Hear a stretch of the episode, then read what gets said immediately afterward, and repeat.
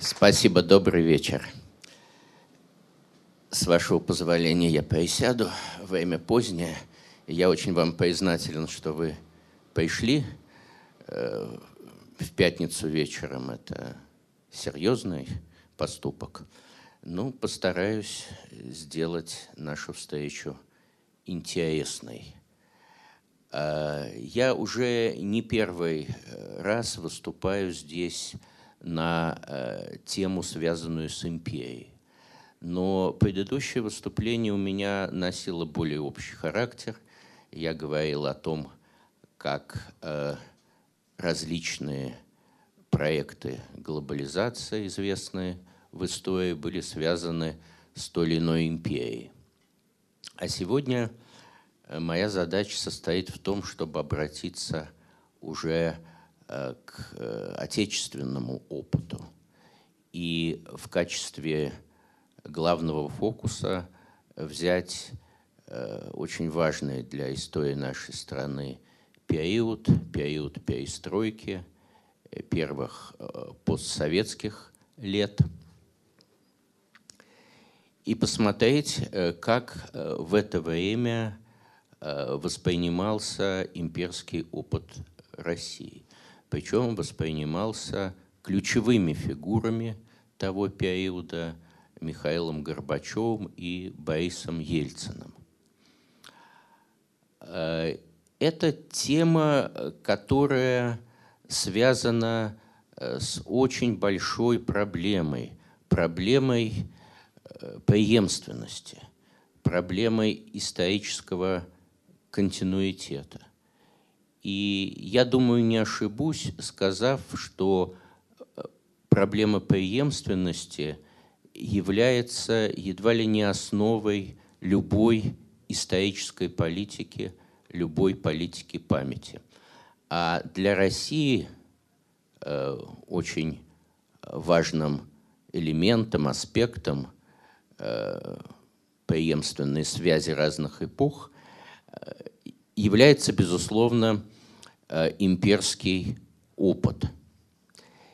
И э, хотя я обещал говорить в основном о 80-х, 90-х годах 20 века, придется начать несколько раньше, чтобы было понятно, э, с каким багажом страна подошла годам перестройки с точки зрения осмысления имперского прошлого.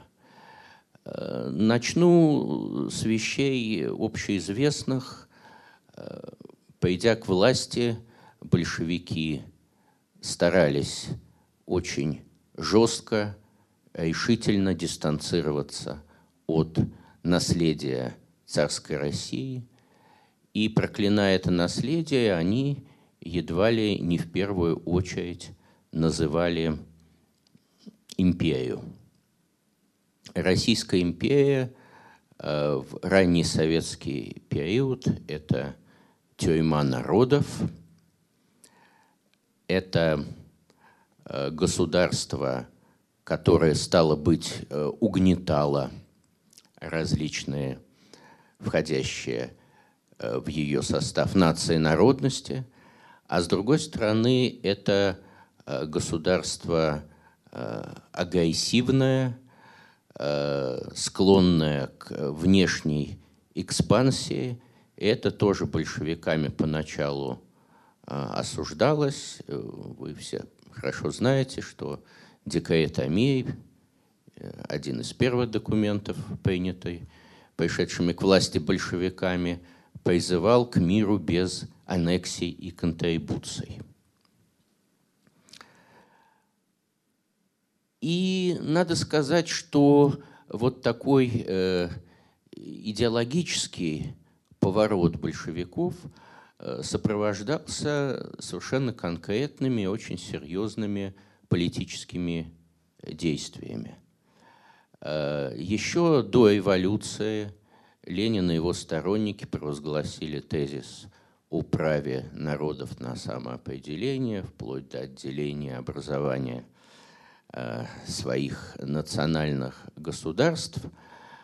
Э, После прихода к власти Ленин давал дополнительный комментарий к этой установке, обращая внимание на то, что хотя коммунисты не должны от признания права нации на самоопределение отказываться, но с точки зрения интересов мировой эволюции, конечно, лучше э, было бы первому в мире социалистическому государству быть покрупнее, помощнее, то есть надо не дробить его, а наоборот э, расширять и усиливать.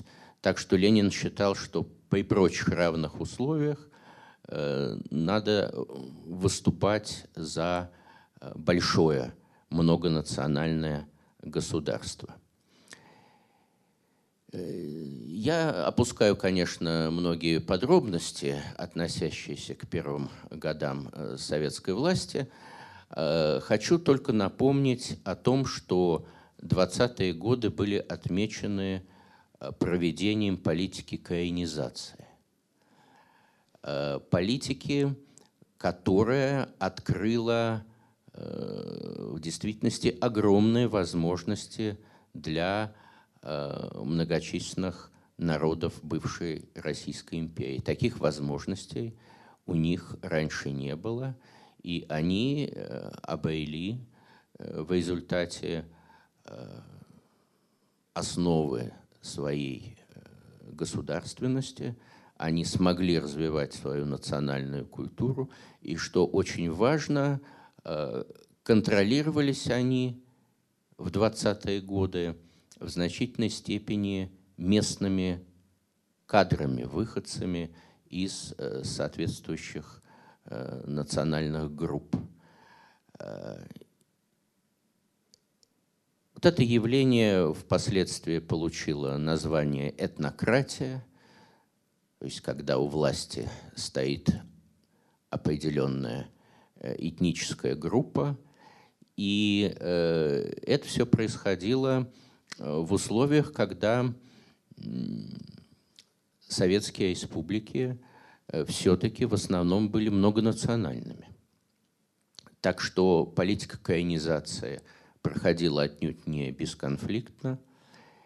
И э, здесь можно в качестве примера сослаться на э, случай Украины, где политика украинизации проводилась э, с подавлением русской культуры – и русских кадров, которых было немало. Большевики серьезно взялись за собирание земель бывшей Российской империи, преуспели в этом, был образован СССР, СССР продолжил расширяться, всем э, известны эти эпизоды Э, связанные с периодом э, Второй мировой войны. Но уже в 30-е годы э, наметилось изменение курса. Еще раньше стала сворачиваться каинизация.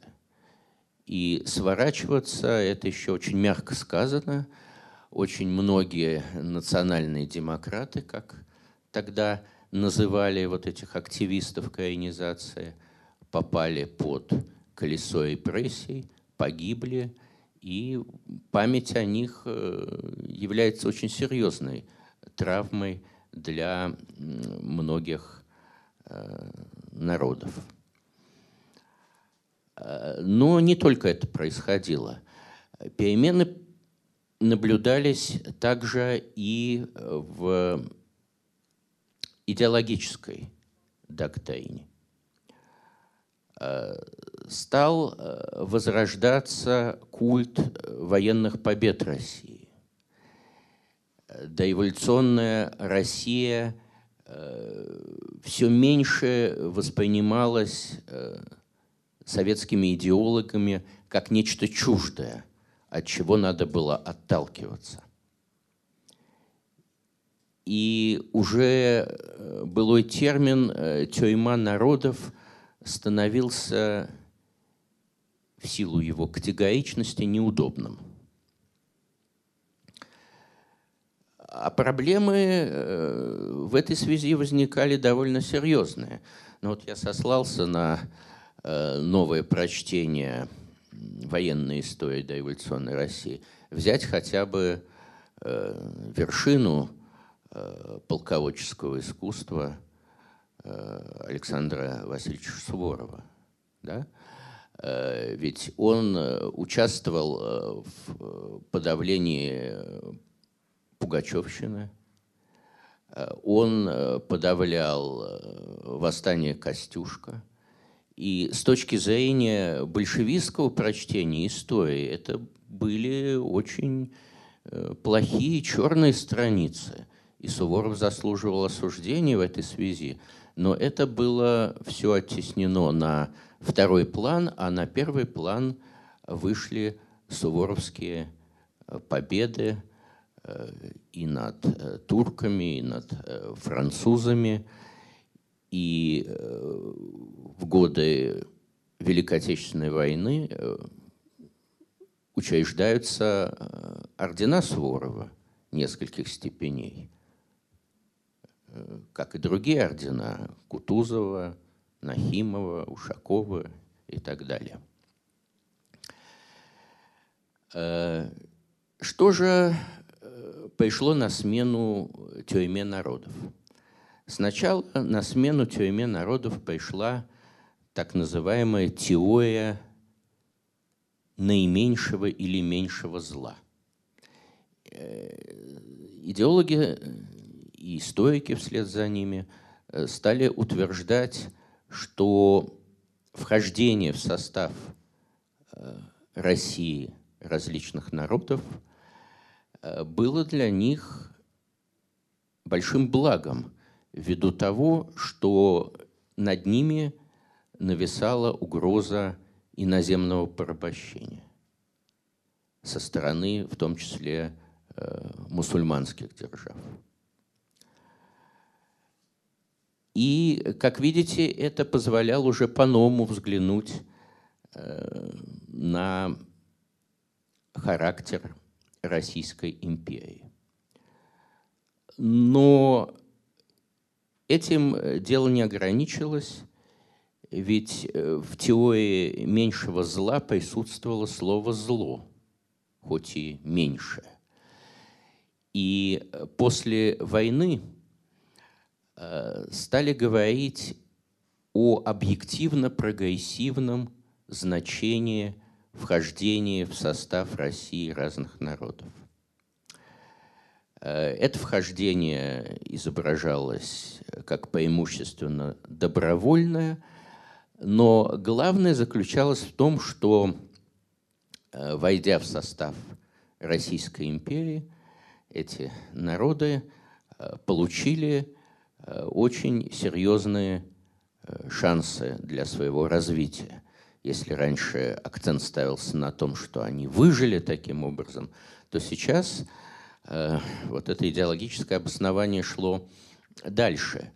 Во-первых, говорилось о том, что эти народы, как правило, отсталые, включались в орбиту большого российского экономического рынка – да, включались в систему экономических отношений Большой Российской империи. Это было прогрессивно. А во-вторых, они включались э, в классовую революционную борьбу, и здесь для них примером служил русский народ. Тоже, оказывается, очень все было прогрессивно. Э, таким образом, Почему объективно прогрессивный характер? А потому что царизм продолжали критиковать. И речь шла о том, что субъективно царское правительство вовсе не стремилось принести какое-то благо э, народам империи. Но объективно выходило так, что это, эти э, блага они получали –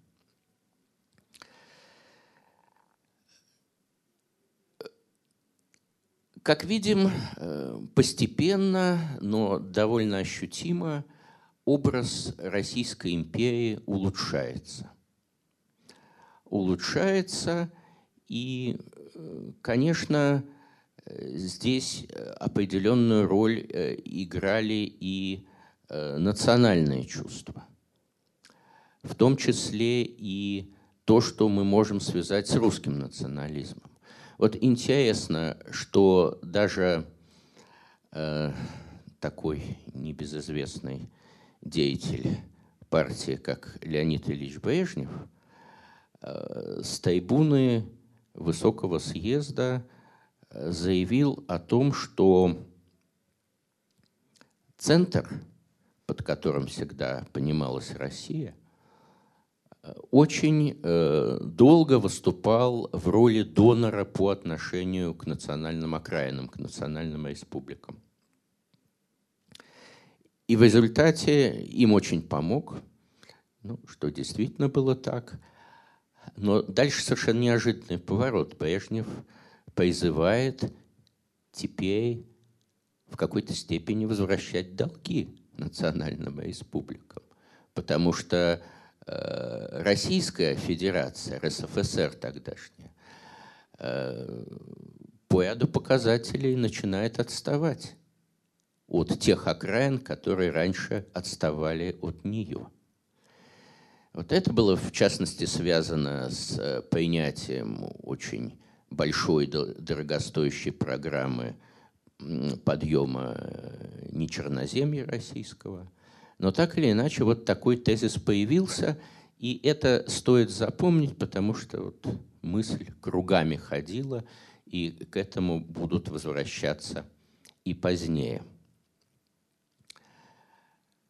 Э, после э, смерти Брежнева к власти пришел Андропов, о котором сейчас очень много легенд, в том смысле, что это выдающийся деятель и если бы здоровье ему позволило, то мы бы с вами сейчас жили. Замечательно. У меня по этому поводу большие сомнения, но я доклад не об Андропове делаю. Я его только должен упомянуть э, в связи с, с одной вещью. Э, Андропов всего 15 месяцев был у власти, и из этого времени он большую часть провел в клинике – Выступал он публично совсем немного, но одно вступление э, многим запомнилось. В декабре 1982 э, года исполнилось 60 лет образованию СССР. И по этому случаю э, Андропов произнес речь, и я даже кусочек из нее процитирую.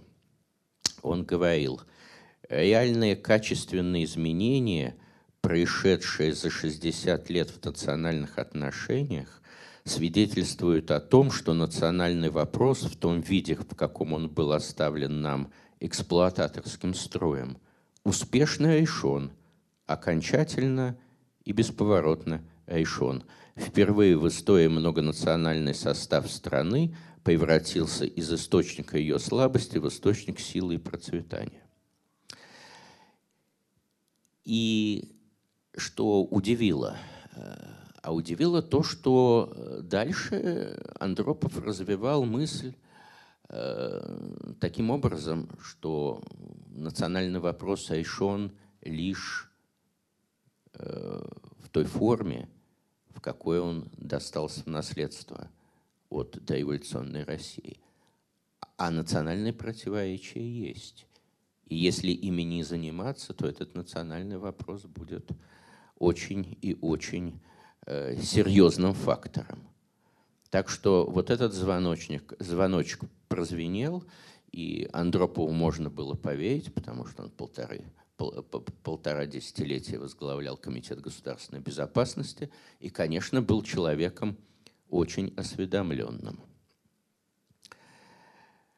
Э, а в следующем, 83 году, э, тогдашний наш недруг э, Рональд Рейган назвал Советский Союз империей зла. Причем это было можно сказать, двойное зло. Тогда и термин «империя» в устах американского президента звучало как нечто отталкивающее, плохое. Это сейчас американцы уже о себе говорят довольно спокойно и с гордостью, что мы глобальная империя. А в первой половине 80-х годов э, термин «империя» был обременен очень э, однозначно негативными коннотациями. Ну а во-вторых, это еще и империя зла, чтобы никто не сомневался, что это очень плохо. Между тем, э, в Советском Союзе началась перестройка – и если говорить в общем, то в годы перестройки образ Российской империи заметно улучшился. То есть вот тот тренд, о котором я, может быть, излишне долго вам рассказывал, был продолжил, продолжен и набрал силу. Перед перестройкой это, конечно, очень динамичное время. Э, по крайней мере, с 1986 года начались э, конфликты на национальной почве, несмотря на недавнее предупреждение Андропова. Это было, конечно, большой неожиданностью для правящей верхушки – и э, что того хуже, э, прибалтийские республики э, во всеуслышание заговорили о том, что они хотели бы изменить свое положение в Советском Союзе, а попросту говоря, склонны из него выйти, считая их инкорпорацию насильственной и незаконной. Э, Горбачев все это видит, э, должен на это как-то реагировать, но поначалу он довольно спокоен, э, готовится пленум по национальному вопросу, но этот пленум ЦК КПСС постоянно переносится, откладывается, вероятно, ввиду того, что лавинообразно накапливаются в этой сфере негативные факты.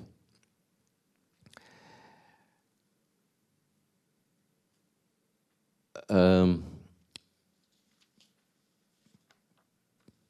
у нас есть э, интересное свидетельство э, из круга тех лиц, э, которые участвовали в подготовке пленуму, пленума по нацвопросу. Пленум, в конце концов, произошел э, в сентябре 1989 года. Э, но оказывается, что в ту пору, в пору подготовки пленума, э, Горбачев, а также такие, казалось бы, прогрессивные деятели такого, того времени, как Яковлев и Э, весьма э, сдержанную линию проводят. И они еще не отзываются на уже появившуюся идею э, асимметричной федерации. Что это такое, я чуть позже скажу. И э, Абдулатипов, который до сих пор действующий политик, пишет по этому поводу, что Горбачев в какой-то степени вели, великодержавник, продолжавший действовать в национальном вопросе по-сталински. Вот очень, надо сказать, жесткая оценка. Дальше начинаются попытки заключить новый союзный договор, так называемый Новоагаевский процесс. Э, в рамках э, личного соперничества Горбачева с Ельцином э, также возникает тема переустройства Советского Союза, и каждый из этих деятелей хочет это сделать так, чтобы укрепить свои позиции, естественно. Э, чтобы мне э, не забыть эту линию э, сентябрьского пленума 1989 года по национальному вопросу, скажу, что ничего принципиально нового в своей речи Горбачев не сказал. Он, как и раньше это делалось, другими руководителями, много распространялся о том, что Э, советская власть дала э, множество благ э, народам бывшей Российской империи. И в этом смысле осуществила такой прорыв в будущее. С высокой трибуны Горбачев напоминал, я цитирую, что в царской России не было Украины, Белоруссии, Грузии, а были губернии Российской империи. И затем для пущей убедительности Горбачев и другие э, союзные республики СССР перечислил, естественно, их до эволюции не было. Тут с ним было сложно спорить. И он говорил, что все э, в ту пору являлись только подданными его императорского величества. Значит, э, советский опыт национальной политики оценивался с трибуны пленума исключительно положительно.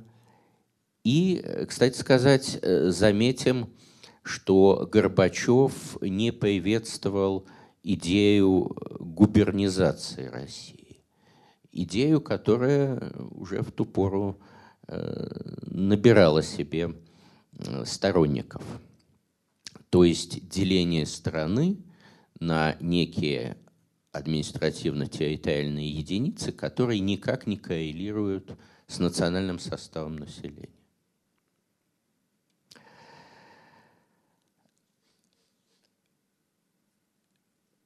Но э, кроме вот этих публичных высказываний,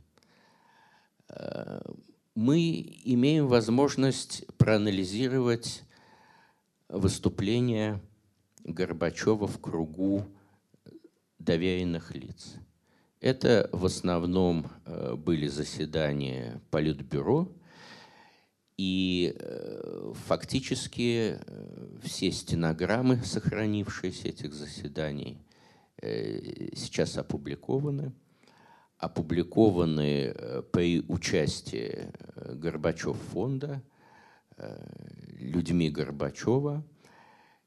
И это, с одной стороны, очень хорошо, это для историка сенсационный материал, а с другой стороны, надо, конечно, задаваться вопросом, насколько этим публикациям можно доверять.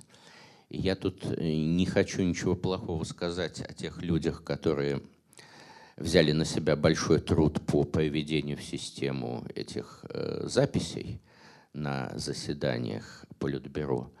Но дело в том, что Горбачев фонд э, по нескольку раз переиздавал эти стенограммы, и э, в этих публикациях есть разночтения, понимаете, которые неизбежно у историка порождают вопросы а чему, собственно говоря, верить. Более ранние версии или более поздние версии, и почему эта э, более поздняя версия появилась. Э, я вам чуть позже на одном примере покажу, что это вещи такие не чисто технические. Это вопрос имиджевый да, для Горбачева. Э, так вот, э, с середины примерно 89 э, года Горбачев начинает вдруг в кругу близких ему политиков вспоминать про имперский опыт доэволюционной России. Сейчас я должен эту цитату найти, она важна.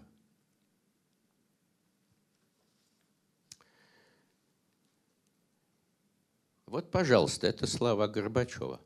Э, По ИЦАЭ ведь было много вариантов. В Финляндии одно, в Туркестане другое, в Курляндии третье.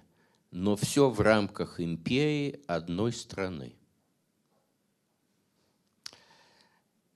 Почему он Курляндию вспомнил, сложно сказать. Э, но э, мысль понятна. Э, доэволюционная Россия, Российская империя э, устроена таким образом, что центр по-разному э, строит свои отношения э, с различными окраинами. Вот это то, что ученые называют Э, имперской асимметрии.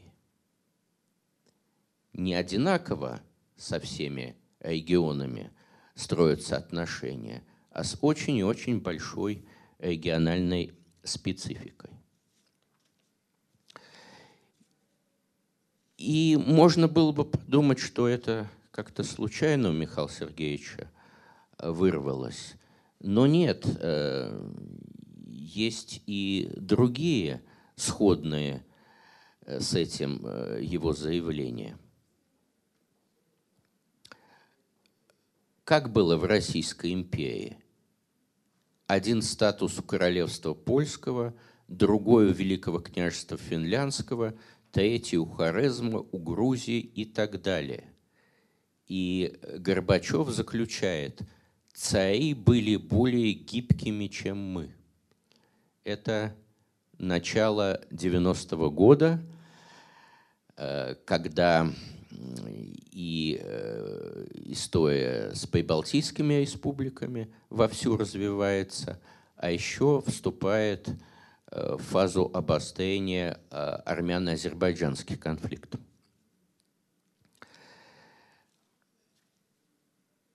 И в конечном счете в своих планах э, реформирования э, Советского Союза э, Горбачев именно на этот опыт стал опираться. И он даже позволил себе, ну не публично, конечно, очень показательные высказывания – сделать.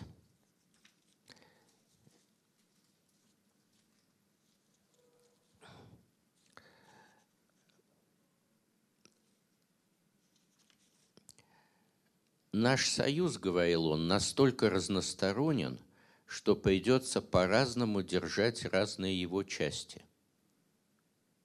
Одних за ошейник, других на коротком поводке – третьих на длинном и так далее. Это слова Горбачева, поскольку это взято из издания, увидевшего свет под эгидой Горбачев фонда, то он не отрицает эти слова. Но это первое издание, во втором издании исчез ошейник. Остались только поводки. Но все равно какой-то такой э, образ собачьей упряжки, да, возникает. И, э, конечно, то, что руководитель государства так думал о э, республиках, о регионах, о народах, его не сильно украшает, но это опять-таки по-другому высказанная мысль, почерпнутая из опыта Российской империи.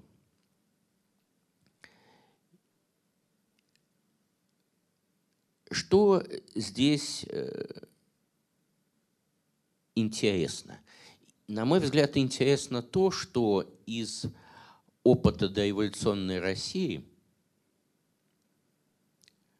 Горбачев э, хочет взять не то, почему Российская империя распалась, хотя она распалась, это факт, а то, почему эта империя долго просуществовала и была стабильной. Вот это Горбачева интересует. Видимо, все-таки э, в ту пору, в 89-90 годах, он надеется удержать контроль за Советским Союзом. Возможно, свою роль сыграло то, что Российская империя распадалась в условиях э, мировой войны, а на рубеже 80-х, 90-х годов э, в МИИ было достаточно спокойно. Э, Горбачев общался с лидерами великих держав, и они в целом его поддерживали. Так что вот этого страха не было – Хотя я думаю, что всю серьезность э, процессов внутри э, Советского Союза Горбачев все больше понимал.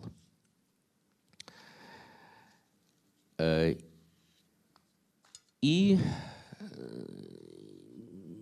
стоит посмотреть, как разные известные и осведомленные люди того времени отзывались о доэволюционной империи. Вот, скажем, э, Анатолий Черняев, благодаря которому многие стенограммы стали известны, видел э, секрет прочности старой империи э, в, губер... в генерал-губернаторском управлении – казачестве и, как он пишет, регионализме, что можно понимать как допущение региональной специфики. А еще один многоопытный работник аппарата ЦК, Леон Оников, обращал внимание на то, это, конечно, замечательное признание для работника аппарата ЦК – что до эволюции национальные окраины управлялись гораздо более квалифицированными кадрами, чем в советское время. И он буквально пишет в своих воспоминаниях, «Э, царизм проводил порой национальную политику на местах куда более тонко и деликатно, чем аппаратная верхушка орг-отдела ЦК партии. Ну, что происходило э, в орг-отделе ЦК партии – он, конечно, знал прекрасно. Э, Дмитрий Волкогонов, известное да, имя. Дмитрий Волкогонов высоко оценивал и даже несколько идеализировал доэволюционное деление страны на губернии. Он, э, конечно, знал, что в Российской империи были ханства, княжества, царства, области – генерал-губернаторства, но основу составляли именно губернии, э, которые, по мысли Волкогонова, э, были близки североамериканским штатам и отвечали критерию экономической целесообразности. Так что, согласно Волкогонову, по сравнению с СССР, Российская империя – я цитирую, более передовая, прогрессивная в смысле государственного и национального устройства. И эти, с этим связана ее большая жизнеспособность.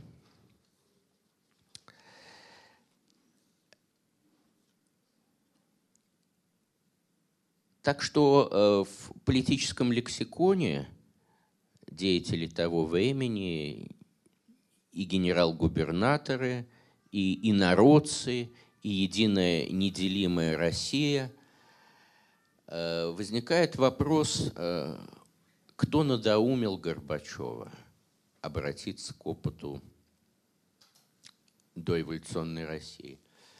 Э, я не допускаю мысли, что личная эрудиция Михаила Сергеевича здесь э, сыграла какую-то серьезную роль, это, конечно, ему э, аналитические записки клали на стол. Но кто это делал? Вот, может быть, э, как раз те, кто готовил э, пленум ЦК по национальному вопросу, упомянутые мной Абдулатипов или Михайлов. Но вот, к сожалению, у меня сейчас нет надежных сведений, позволяющих э, точно отвечать на этот вопрос. Э, но я могу о другом сказать. Вот до сих пор э, речь шла о том, как Горбачев оценивал доэволюционную Россию. И оценивал, согласитесь, он ее весьма неожиданно. Но э, также неожиданно и то, что Горбачев э, в узком кругу постоянно говорил о Советском Союзе как об империи. Генеральный секретарь ЦК КПСС публично такого сказать, конечно, не мог но, э, видимо, это было его э, внутреннее убеждение, и таких свидетельств мы можем найти очень много. Причем довольно ранних, вот э, уже в середине 1987 года Горбачев говорит про социалистическую империю. Э, и э, он особенно выделяет э, ее славянское ядро. А это, надо сказать, такой архетип, очень давний, который своими корнями действительно в доэволюционный период уходит. Славянское ядро. И Горбачев в 1987 году говорит, что ни в коем случае нельзя допустить Э, раскола этого ядра, каких-то противоречий между славянскими народами СССР, то есть между русскими, украинцами и белорусами. И что э, любопытно, он тогда вспоминает про Крым и говорит, что мы не будем возвращать Крым э, в РСФСР. То есть вопрос тогда, в 1987 году, стоял об этом. Но э, Горбачев отказывался давать делу ход, опасаясь, что это приведет э, к обострению э, отношений между Россией и Украиной. Вот такие интересные повороты. А забегая вперед, надо сказать, что как раз это славянское ядро-то и собралось в Беловежской пуще э, в декабре 91 года, что показывает правоту Горбачева. Если это ядро как-то себя не так поведет, то э, Советский Союз сохранить не удастся. Но в Беловежской пуще представители этого славянского ядра были как раз единомышленниками и дружно выступали против самого Горбачева. Э, но позиция Горбачева, э, как мне кажется, не была э, простой и не была лишена противоречий. Он, например, последовательно выступал против того, чтобы РСФСР получила э, всю сумму прав, которые имели другие союзные республики. Э, речь в первую очередь шла о э, отдельной коммунистической партии России. И по этому поводу он прямо говорил, тогда конец империи. То есть вот КПРФ – это конец империи. Эм, кроме того, э, Горбачева очень э, волновала позиция русских. Э, он неоднократно возвращался к мысли о том, что именно русские являются главными строителями империи и дореволюционной, и Советского Союза как империи – И э, есть указание на то, что Горбачев опасался, что отказа от империи русский народ ему не простит. Вот эти свидетельства позволяют несколько по-иному посмотреть на распространенный тезис о том, что Горбачев недооценивал русского фактора, а Ельцин на этом факторе впоследствии успешно сыграл. Не все было так просто. И еще один э, архетип в своих высказываниях э, Горбачев воспроизводит. Он э, указывает на опасность для России сузиться до Московской Руси времен Ивана Калиты. А этот сюжет возникал постоянно. И очень многие об этом говорили э, во времена распада Российской империи в 17-18 годах. Э, сказанное позволяет и э, скорректировать э, вывод э, Егора Гайдара. Гайдар в 90-е годы, вы, наверное, знаете, написал книжку «Гибель империи». Да? Причем в этой книжке он выступает в роли историка, использует архивный материал. Книжка, на мой взгляд, интересная, но э, в ней Гайдар, между прочим, пишет о том, что советские руководители СССР не считали империей. Ну, я не берусь э, сейчас говорить о всех советских руководителях, но Горбачев, безусловно, Советский Союз считал империей.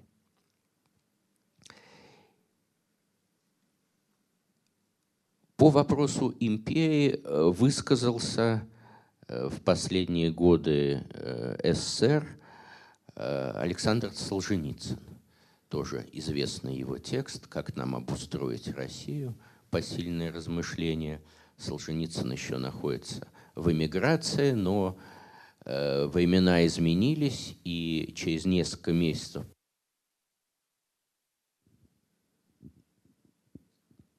после того, как э, Солженицын свой текст пишет, э, он расходится э, огромными тиражами, будучи опубликован э, в ведущих советских газетах.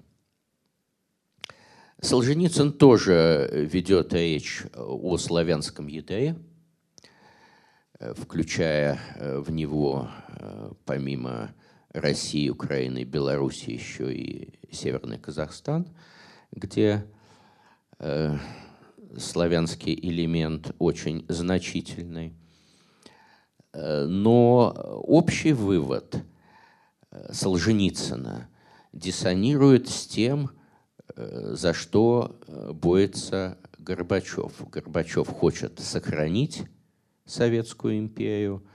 Солженицын прямо пишет «нет у нас сил на империю». И обращается тоже к очень важному э, архетипу, тезису, который хорошо известен исследователям э, доэволюционной России. Солженицын пишет о том, что произошло истощение русского национального ядра. И поэтому э, Россию надо освободить от э, того бремени, которую, э, которую она несет, будучи ядром империи.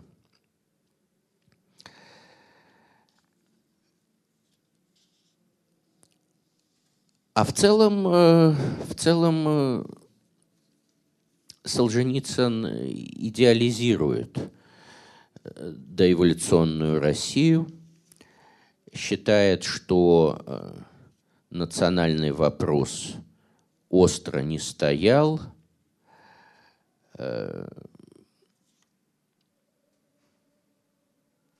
пишет о таком даймотном состоянии э, наций, в последний период существования Российской империи.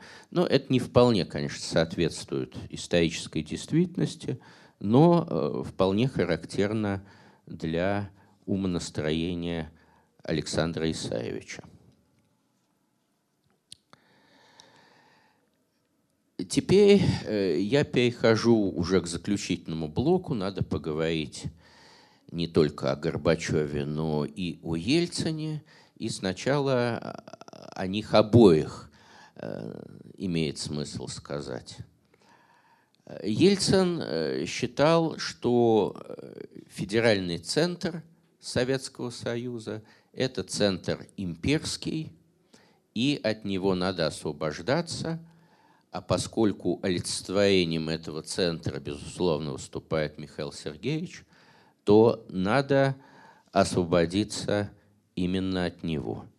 И э, это много объясняет э, в линии поведения Бориса Николаевича. Э, в своих мемуарах Ельцин пишет, что с избранием его на руководящий пост – в РСФСР произошло, я цитирую, разделение ролей. Горбачев представлял собой союз, империю, старую державу, а я Россию, независимую республику, новую. Имея в виду СССР, Ельцин э, писал уже в 90-е годы, что эта страна уже не могла существовать вне образа империи – образ империи не мог существовать вне образа силы. А, августовский путь э, завершил начатое разделение, и, как пишет Ельцин, Советская империя тогда, в августе 1991 года, окончательно отделилась от образа Родины, Россия от СССР. Так что э, для Ельцина Советский Союз – это, вне всякого сомнения, империя, но к империи вообще любой, особенно коммунистической, Ельцин относится сугубо отрицательно. Ну, чтобы вас немножечко позабавить, э, приведу сценку – произошедшую в общении двух лидеров э, в конце ноября 1991 года. Последние попытки Горбачева в Новоогаеве все-таки выйти на новый союзный договор. В какой-то момент Горбачеву в кабинет э, приходит э, Ельцин – вместе с э, руководителем Беларуси Шушкевичем и произносит такие слова. «Ну вот нас делегировали на поклон к царю, к хану». А Горбачев примирительно ему в ответ «Ладно, ладно, царь Борис». Вот такое общение недавних убежденных коммунистов.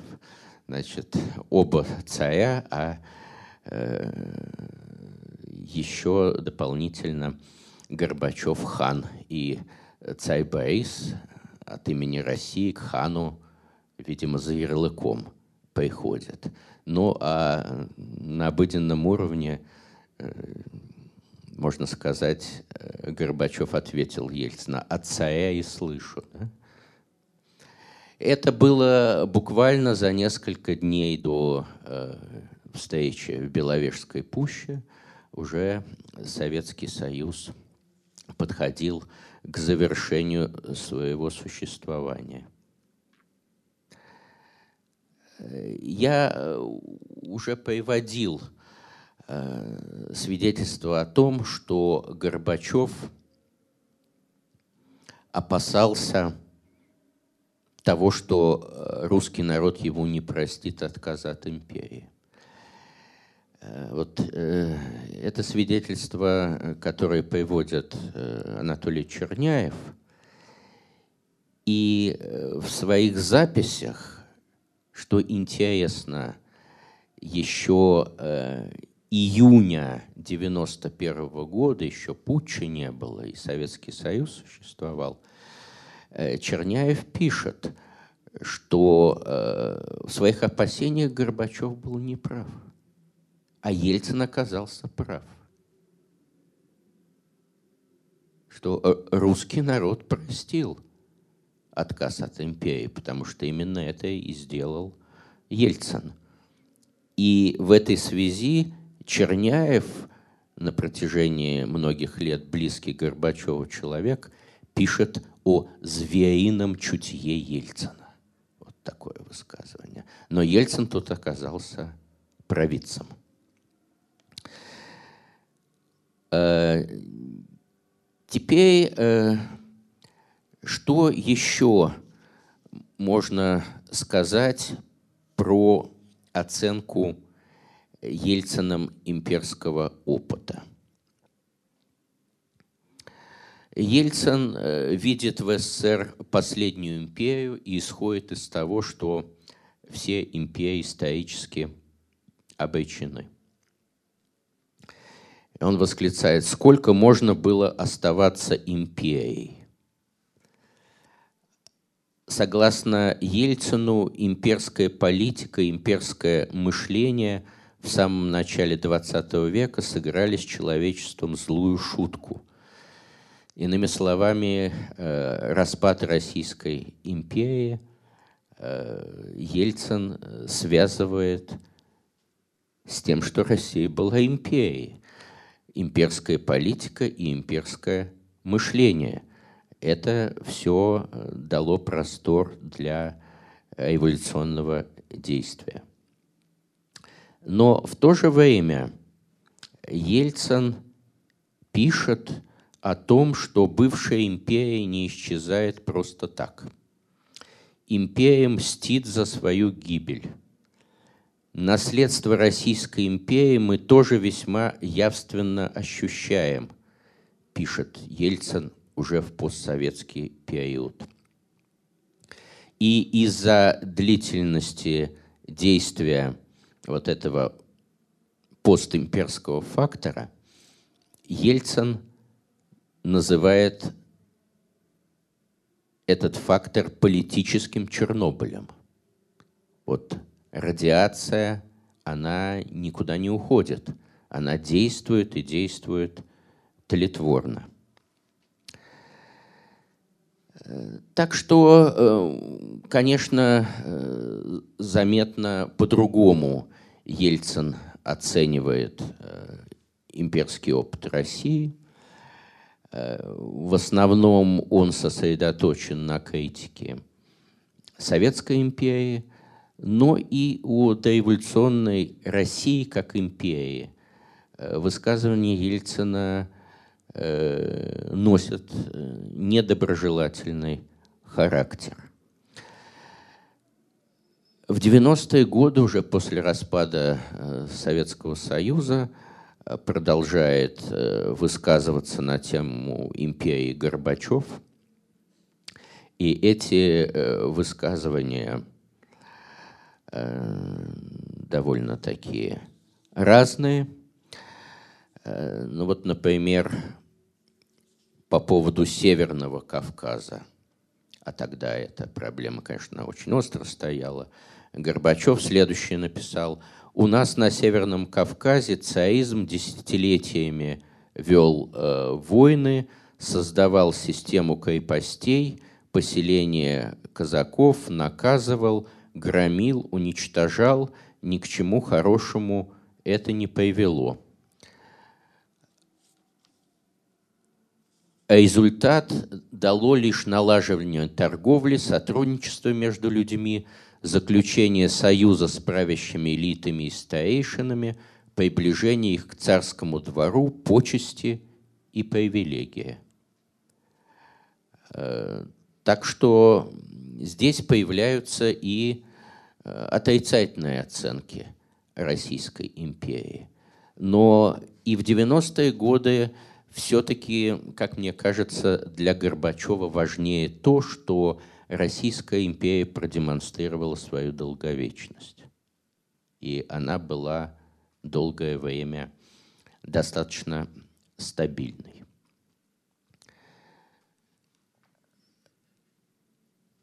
Вот, э, пожалуй, на этом я э, свое изложение завершу. Э, мне кажется, что в целом, я надеюсь, у вас сложилось представление о том, сколь важен был имперский опыт России и для Горбачева, и для Ельцина, и как эти две ключевые фигуры – 80-х, 90-х годов по-разному данный опыт оценивали. Спасибо.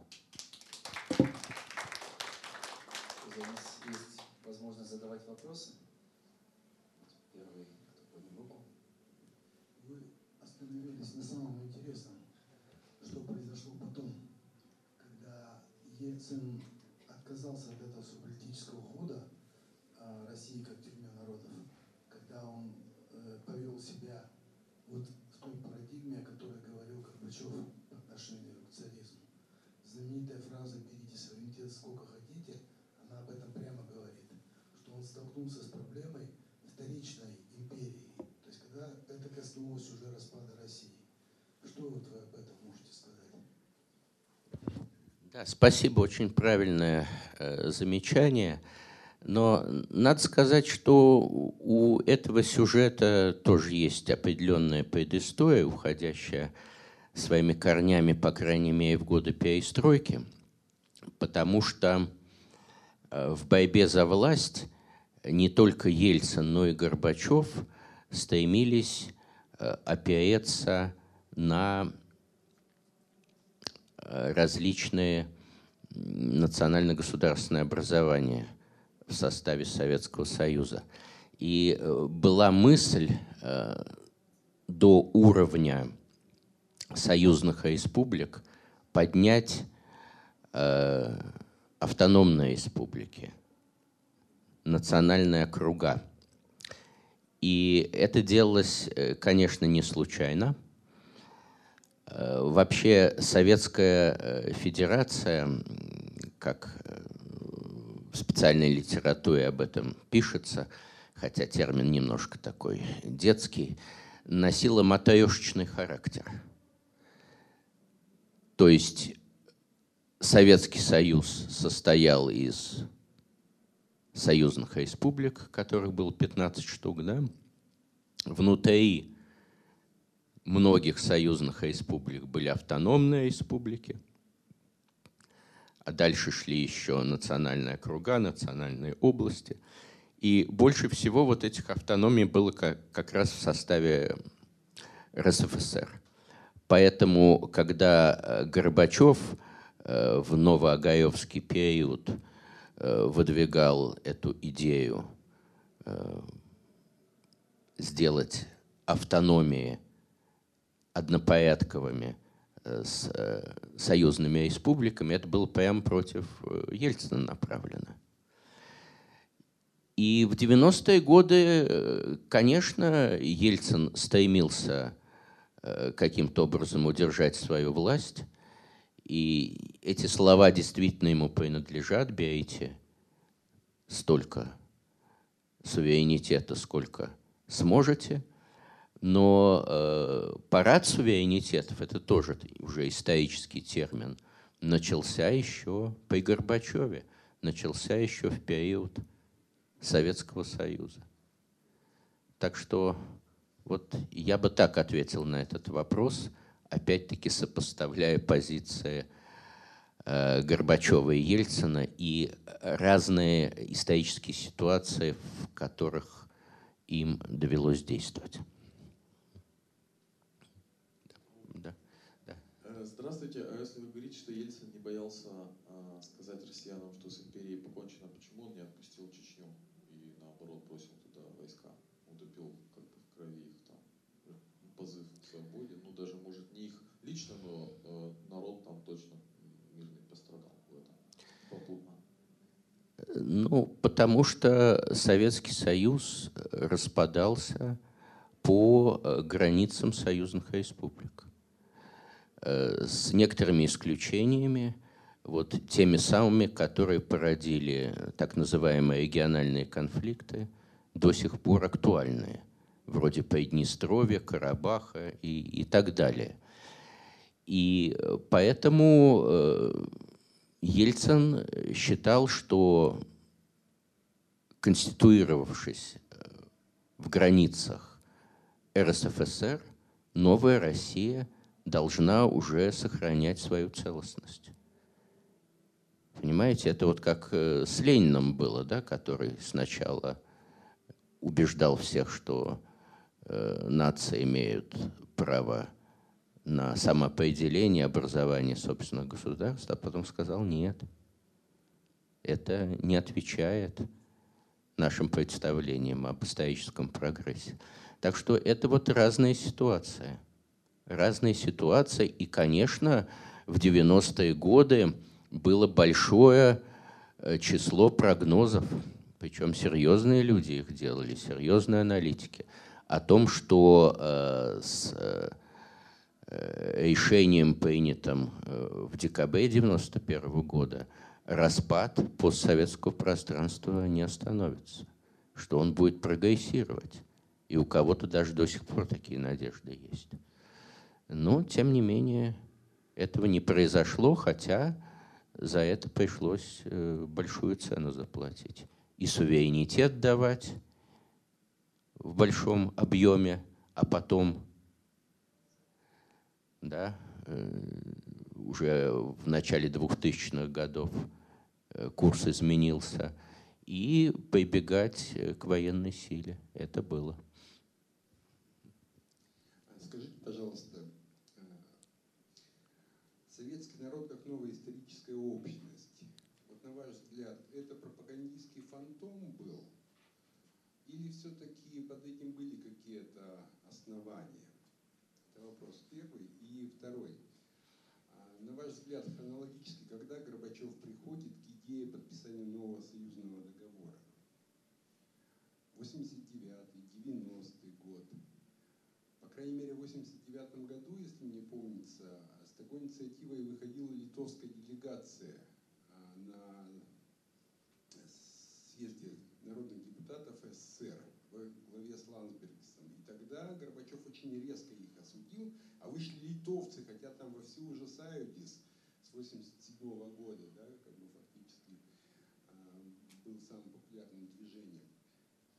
То есть, и, и кто был, а, может быть, из ближайшего окружения Горбачева, если не он сам, все-таки подтолкнул его к этой идее, что необходим новый союзный договор? Спасибо.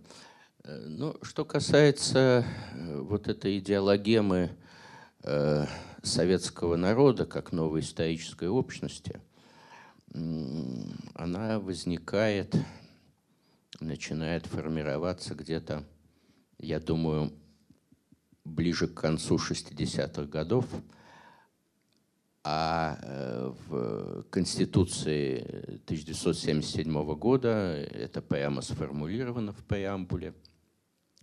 И, наверное, все, все помнят, что речь о двух вещах шла. О том, что э, достигнуто Э, высокая степень социальной однородности общества, да, сблизились различные социальные страты между собой. А во-вторых, э, произошло сближение э, различных этнических общностей. При том, что этническое разнообразие СССР не отрицалось, но все-таки речь шла о том, что советская культура многообразна в национальном отношении, но имеет некий социалистический идейный стержень. Но я думаю, что э, это не было пустой пропагандистской фразой. Действительно, такие процессы происходили, и даже э, те, кто советскую действительность критиковал и продолжает критиковать, ведь э, говорит о э, человеке советском, да? Homo советикус. А это тоже э, косвенным образом признание того, что некое новое качество появилось. А с другой стороны, не надо, конечно, преувеличивать вот эту констатацию. И я напомню о том, что э, в позднем Советском Союзе широкое распространение получило так называемое двоемыслие, когда в публичной сфере люди вели себя так, как они должны были вести, с соблюдением преамбулы Конституции и всех ее статей, а также кодекса строительства, строителя коммунизма, а между собой, конечно, очень критически высказывались о той действительности, которая их окружала, находя ее несправедливой, сравнивая то, что э, было в СССР, э, с какими-то заграничными реалиями. Так что я думаю, э, к этому надо подходить очень сбалансированно. Но я не отношусь э, к тем исследователям, которые считают, что советский народ – это исключительно э, идеологическая конструкция. Конечно, это в известной степени отражало существовавшие реалии. Но не надо это и принимать на веру без соответствующего комментария. Что касается э, союзного договора нового, мне кажется, что э, Горбачев уже твердо на эту почву встал в 90-м году. В 90-м году, и, кстати, вот в начале 90-го года он в Литву съездил, и э, одна из цитат по поводу наследия Российской империи, которую я приводил, это как раз высказывание Горбачева, спровоцированное поездкой в Литву. И э, в Литве он уже прямо говорит о том, что надо создавать некую асимметричную конструкцию. То есть фактически уже соглашается с тем, что на новых основаниях и с оглядкой на доэволюционный российский опыт надо перезаключать э, союзный договор. Пожалуйста. Я, я не руковожу процессом, у кого микрофон, да. Добрый вечер. Вопрос такой. Как вы помните, очень важную роль а, во внешней политике Советского Союза играли отношения с Югославией. И прежде всего был такой неприятный момент. Это проблема ответственности за советско-югославский конфликт 48-53 годов. Хрущев предлагал такой взаимную сделку Югославу. То есть мы признаем виновным Берию, вы Югослав Джелс и миримся. То есть как бы то есть мы устранили обоих обменников, все хорошо. Э, Тит на это дело не пошел, сказал, что Джелс ну, не играл у нас существенной роли. И в дальнейшем э, Горбачев пошел на Дубровницкую декларацию и на признание вины Советского Союза, советской стороны в конфликте. Вопрос такой, а зачем это было нужно югославской стороне, это признание вины Советского Союза? И второе, а зачем на это пошел Горбачев? Такой странный шаг достаточно. Да, спасибо. Но я не берусь э, пространно комментировать мотивы югославской стороны. Э, ну, в самом общем виде, конечно, эм, зарубежные социалистические страны э, в то время, когда в России развивались перестроечные процессы, стремились к тому, чтобы новый Советский Союз, обновленный Советский Союз э, в очередной раз покаялся за грехи прошлого. Это общая, это общая тенденция, и мне в большей степени э, она известна в деталях на материале советско-польских отношений. Вот в те годы была создана советско-польская комиссия историков, которая занималась так называемыми белыми пятнами, то есть проблемными моментами в общем прошлом. И хотя и очень дозированно и неохотно, Советский Союз, тем не менее, шел на уступки. Это и по Катыни, которую, наконец, признали, да, Катынское преступление – это и по секретному протоколу к пакту Молотова и Бентропа. Так что вот это общая тенденция. Э, в действительности Горбачев, в отличие от своих предшественников, которые уделяли огромное значение э, социалистическому лагерю, весьма э, равнодушно по отношению э, к э, советским сателлитам себя вел. Э, он, с одной стороны, был сконцентрирован на внутренних проблемах СССР, это понятно. А на международной арене он предпочитал налаживать отношения, и ему это в определенной степени удалось с великими державами.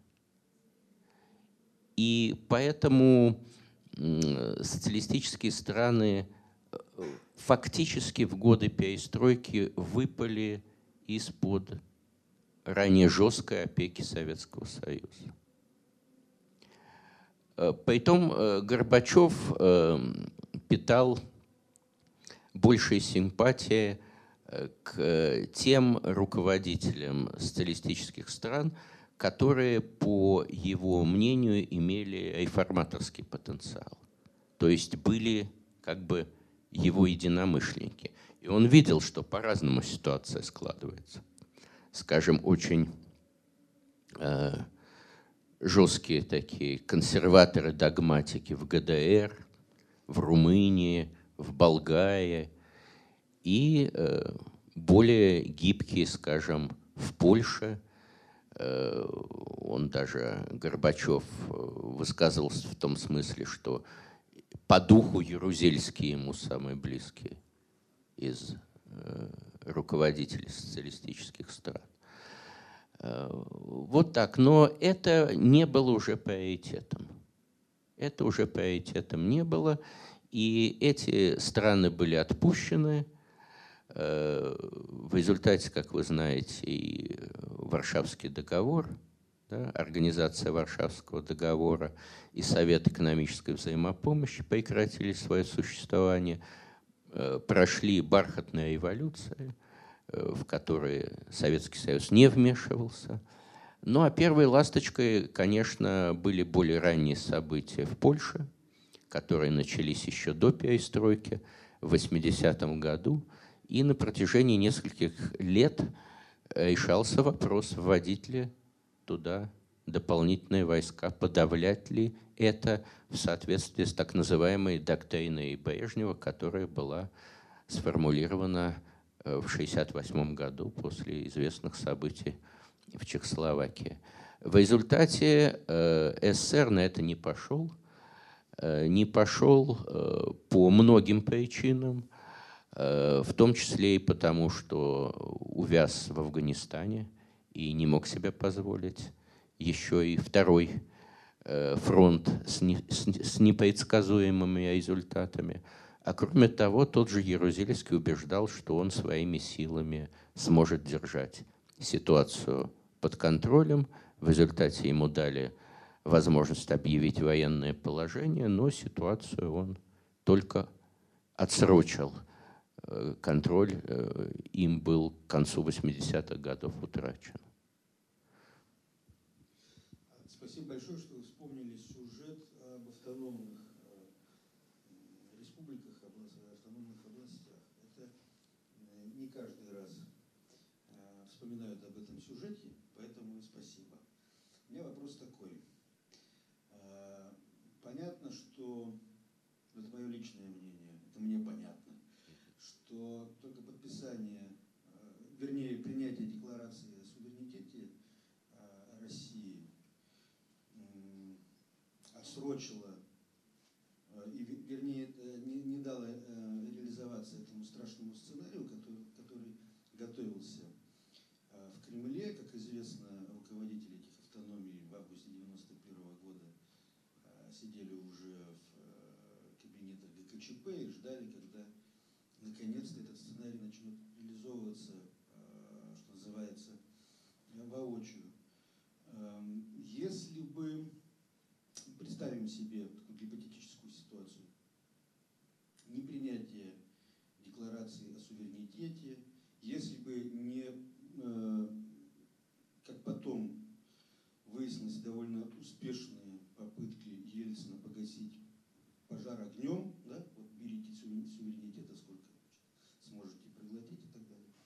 Если бы этот сценарий э, выравнивания э, автономии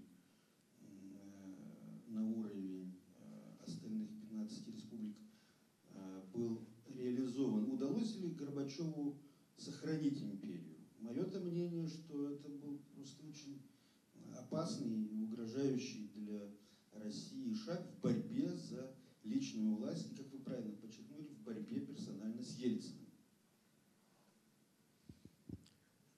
Ну, сложно на этот вопрос ответить, потому что мы тут уже э, вступаем на зыбкую почву альтернативной истории. Э, ясно, что э, в тех условиях, в условиях особенно 91 года, и Горбачев и Ельцин шли на большой риск. И они, конечно, не могли знать, каким последствиям приведут их действия. Но я думаю, что команда Ельцина действительно была искренне убеждена в том, что э, Россия, выйдя из состава Советского Союза, э, получит э, очень большие возможности для развития, в том числе и в плане осуществления радикальной экономической реформы. Ведь Горбачев не был на нее готов – и это тоже очень важный мотив э, борьбы между Ельцином и э, Горбачевым. Но у меня, э, вот вы стали говорить о своих предположениях, я о своих скажу. У меня такое предположение есть, что Ельцин и его соратники – ликвидируя Советский Союз, не думали, что это навсегда. Они э, считали, что э, Россия – это такая огромная сила э, по своему природному, экономическому, людскому потенциалу, что э, если э, будет удачная экономическая реформа, и Россия быстрыми темпами пойдет вперед, то она станет естественным центром притяжения для всех остальных отколовшихся государств. И, э, кстати сказать, я думаю, что это не только э, стратегия Ельцина, но и какое-то подспудное ожидание и россиян, потому что не стало Советского Союза, э, появилось Содружество независимых государств. Что изменилось? Поначалу эти изменения особенно никто не прочувствовал. Да, да, и рубль держался. И, кстати сказать, рублевую зону-то Россия разрушила сама, проведя у себя денежную реформу.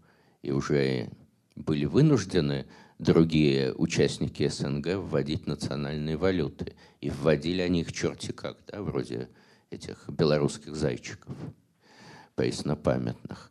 Так что э, здесь надо, конечно, понимать э, причинно-следственные связи.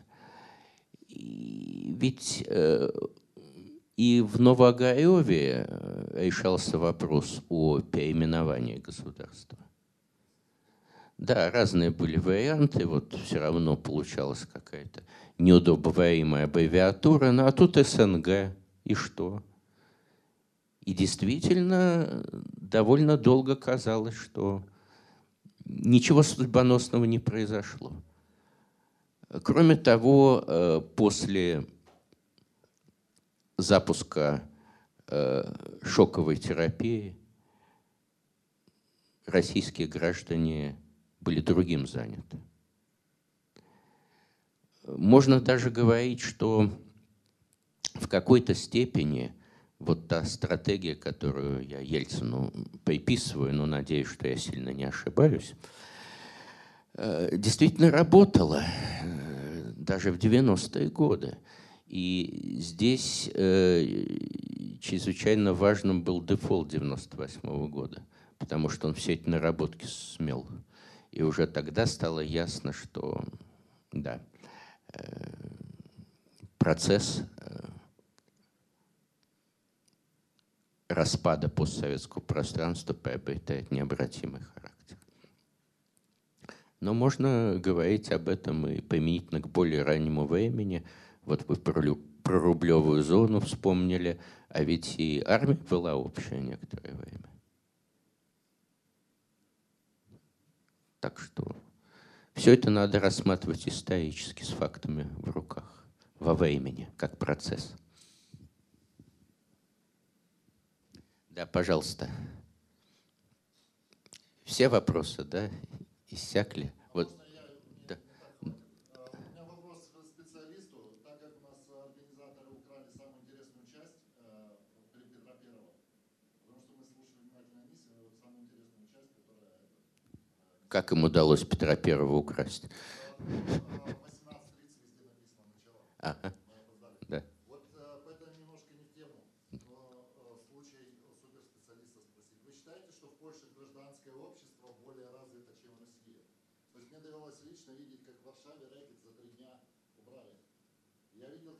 коммерсанты указывают премьер-министру, как надо делать. Я вот недавно смеялся, или я представился, что Примаков собирает коммерсантов, говорит, Путин, он приедет, рад к нам приедешь, посмотришь дневник и расскажешь, почему нам до сих пор не нравится.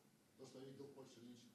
И вот то, что я только слышал, что у них якобы был, что там парламент, там, чуть ли не в 13 веке, который мог э, э, сказать королю, слушай, нам твое решение не нравится, сходи-ка и перереши то, что ты нарешал. То есть вы считаете, гражданское общество более развитым, Ой, ну это фундаментальный вопрос. Я боюсь, что мне пришлось бы отдельную лекцию прочитать. Вот. Но, э, скажем так, э, в Речи Посполитой э, сложился особый э, социально-политический строй, э, который наделял очень большими свободами польское дворянство, шляхту, в ущерб центральной власти власти короля. И э, польские историки, да и не только историки, склонны считать, что это такое вот величайшее достижение, что уже тогда было гражданское общество, что э, Польша весь мир э, обогнала. Э, но, кстати сказать, польская конституция – хотя она толком и не работала, была э, принята в 1791 году. То есть она была второй конституцией в мире, еще до французской конституции. Если не считать, конечно, конституцию Пилипорлика, которую очень лелеют наши украинские коллеги. Она была как раз э, в период Петра Первого. Но надо понимать, что все эти свободы э, были ограничены кругом э, шлихетского сословия. Правда, достаточно многочисленного, э, которое ну, в несколько раз в количественном отношении превосходило российское дворянство.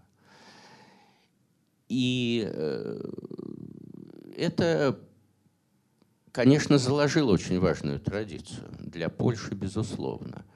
Но э, не надо думать, что это гражданское общество, которое мы э, все-таки связываем с процессами модернизации, гораздо более поздними.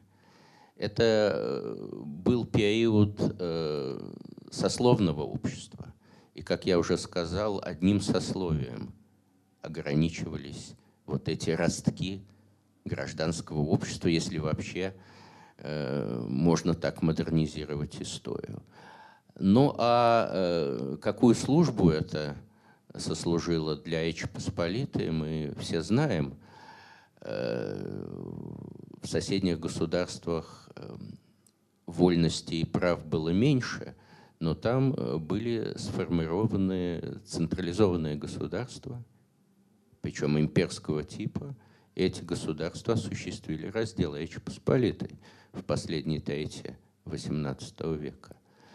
Так что еще вопрос, э, кто был ближе к вот главному тренду модернизации.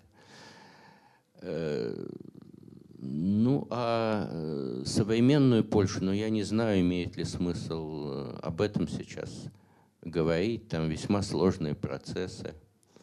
Там борьба в основном двух партий – причем э, обе партии вышли из э, сайды солидарности. И вот так э, далеко друг от друга отошли, что их борьба действительно сотрясает не только Польшу, но и, может быть, Евросоюз в целом.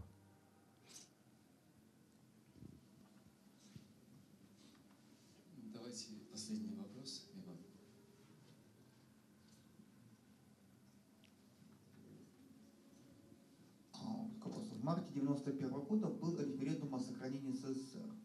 Но референдум очень странный, с оговоркой. Поддерживаете вы сохранение СССР как обновленной федерации, да, да, да. Э, которая будет равны себе права всех граждан зависимости от национальности. Вопрос, зачем понадобилось такую странную формулировку ставить референдума?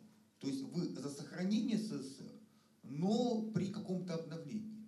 Почему бы не поставить просто за сохранение в нынешнем все-таки странный поворот. Ну, я думаю, что это вопрос скорее не ко мне, а к Михаилу Сергеевичу Горбачеву, которого еще можно об этом спросить.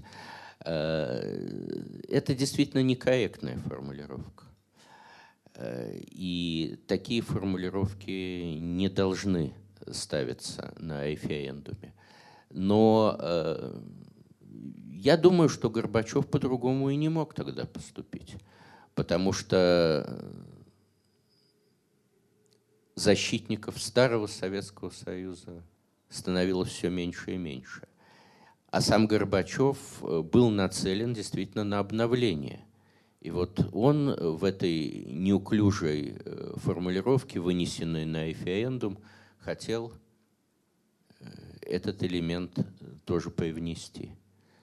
Так что формулировка некорректная, но я думаю, другого выхода-то и не было. Конечно, конечно, это все в том контексте, это уже 91 год, март. Спасибо большое.